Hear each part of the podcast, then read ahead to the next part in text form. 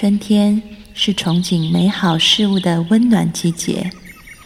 某一个夏日，你终于遇见了心仪的他。而当秋天来到，也意味着蜕变和成熟。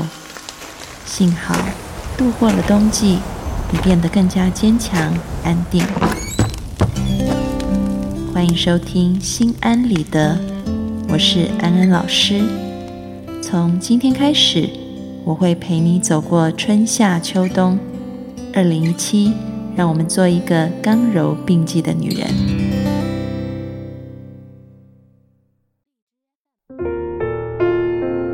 Hello，各位听众朋友，大家好，欢迎收听《心安理得》，我是安安老师。最近呢，在网络上面出现一个名词，嗯，开始火起来，叫做“无痛族”。嗯，这个无痛族呢，指的就是这些人，他们对于生活，嗯，都不会做任何的努力，整天呢就是沉迷于网络游戏当中。那么，他们对于生活的态度就是活在当下，所以在外人的眼中看来，他们是混吃等死。但是呢，对于他们来说，这却是他们选择的人生。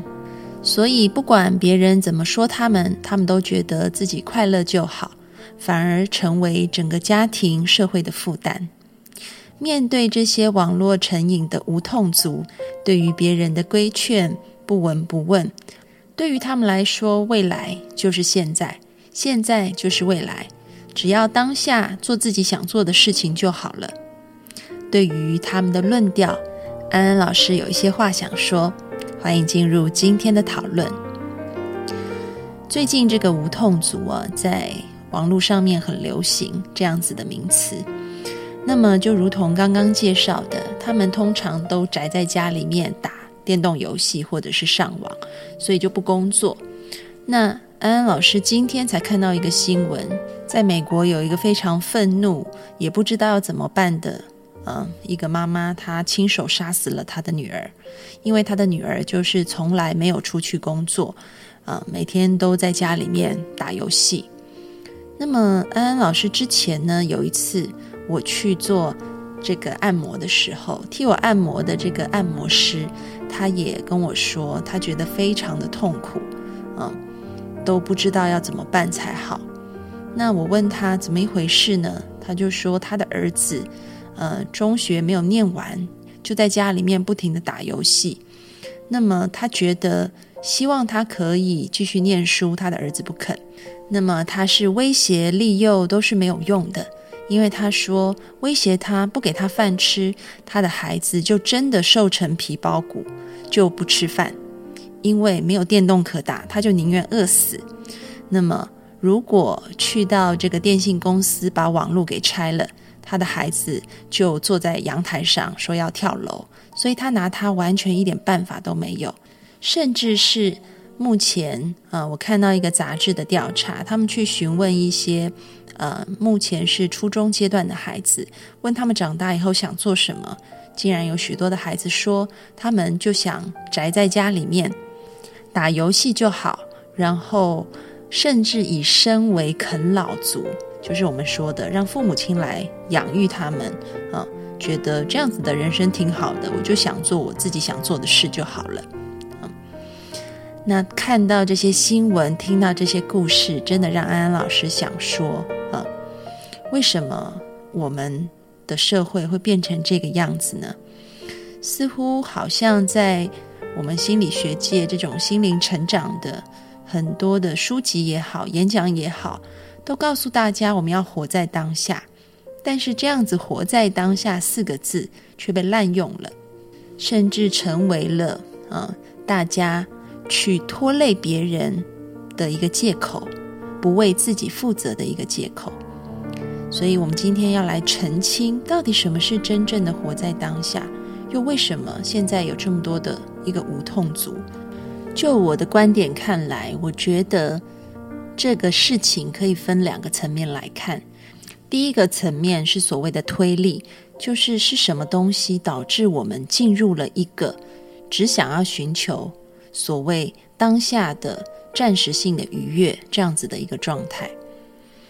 嗯，在这个决策心理学里面，哈，有提到一个很重要的概念。安安老师在以前的节目大概也有提到过，叫做窄框跟广框的概念。这个窄框指的是，当我们在面对看到眼前的问题的时候，我们都把它分开评估，也就是我们会走一个短视、尽力、只求速成、呃成功的一种路线。那么，另外一种所谓广框的路线，指的是我们会把眼前看到的一些问题，把它联合起来评估啊。所以，我们看的是一个全面，也就是我们看的是一个大范围的、比较有远见的一种决策路线。嗯，有一个很著名的例子，就可以说明这个广框跟窄框的差异。这个实验者呢，就把这个受试者分成三组，第一组人。他让他这个评估一组餐具的价格，这组餐具呢有十个好的杯子，十个好的盘子，还有十个好的碗。那么第二组人呢，就让他们评估另外一组餐具啊的这个价格，这一组餐具也有十个好的杯子，十个好的盘子，十个好的碗，再加上三个破掉的碗。那么第三组人呢，就是要他们看这个 A 组人看的东西跟 B 组人看的东西联合起来，他们会觉得哪一组的价格比较高？结果研究的结果就发现，A 组人他们评定这一组餐具的价格是高于 B 组人评定这一组餐具的价格，但事实上。B 组比 A 组还多了三个破掉的碗，但他们得到的价格却是更加低的，而只有 C 组人，就第三组人，他们评估的价格是 B 组比较高一些。你就可以看到，当我们是窄框的决策，只看部分东西的时候，我们做出的决策就会是一个，嗯，相较于广框来说，不是那么好的一个决策。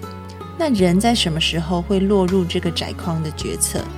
通常就是在人感觉到压力很大、很疲倦，或者是他的能量、精神很差、很低的时候，我们就会陷入窄框的决策。但是，当我们能量很饱满、精神很好，然后也能够去处理压力的时候，保持在一个很好的这个状态的时候。我们就可以做一个广框的评估。因此，现代的社会压力很大，面对很高度的一个生活压力，我们就很容易会陷入窄框的想法。这个窄框的想法就是短视尽力，啊，先享受再说吧，只想现在，不用想明天了。也因此，就形成了很多所谓无痛族的想法。又特别加上现在啊很流行的四个字“活在当下”，好像就更加强了这样子的想法。但是安安老师要说，这个活在当下的意义到底在哪里？活在当下的意义是你自己要为当下的自己负责任，也就是说，并不是不用管未来了啊，然后。过去所做的事也一笔勾销，不是这样子的。活在当下有非常深的寓意。如果是刚刚的解读，那就是一个窄框的解读了。我不用管过去，我不用管未来，我就只管现在。这个是一个扭曲的窄框的解释。但是我们回到一个正确的广框的解释，真正的活在当下是好好的。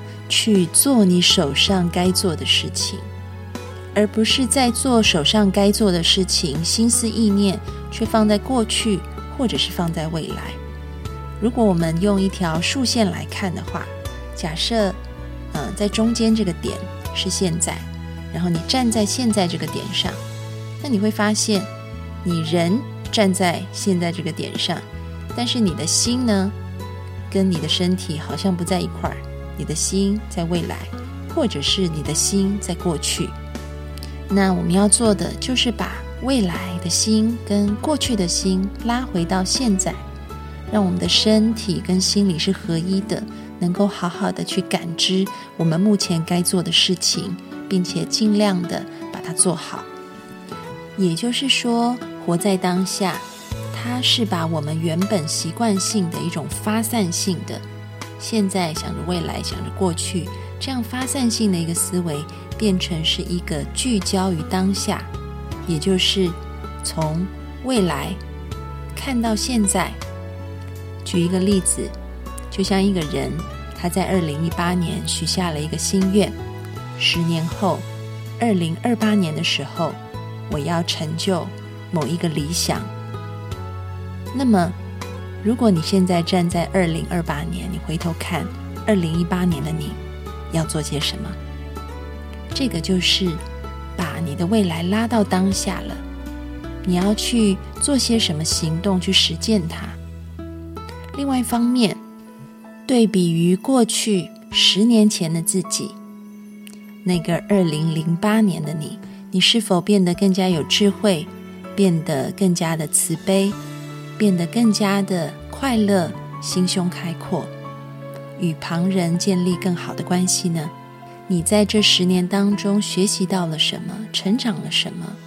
而这样子的成长又可以帮助你怎么样在二零一八年做出更好的选择？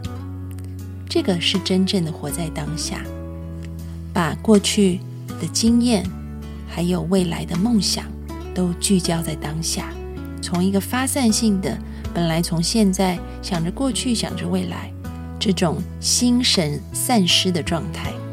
到全部聚焦于身心合一，把你的过去和未来都放在当下，用过去的经验修正现在的自己，用未来的梦想去规划现在的自己，好好的把现在当下的你给活好做好。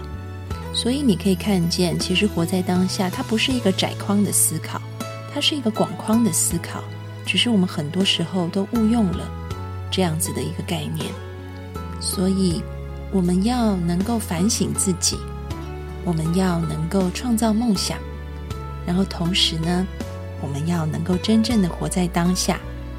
我们不再当个无痛族，麻醉自己，让自己无感，假装不痛，然后麻木不仁，而是能够借鉴过去，行在当下，创造未来。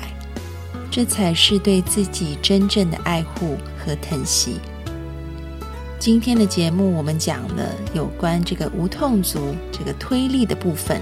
那么下一节我们要来说一说拉力的部分，让我们逐渐的解开这个推力和拉力，当一个自在的人。我们下次见，拜拜。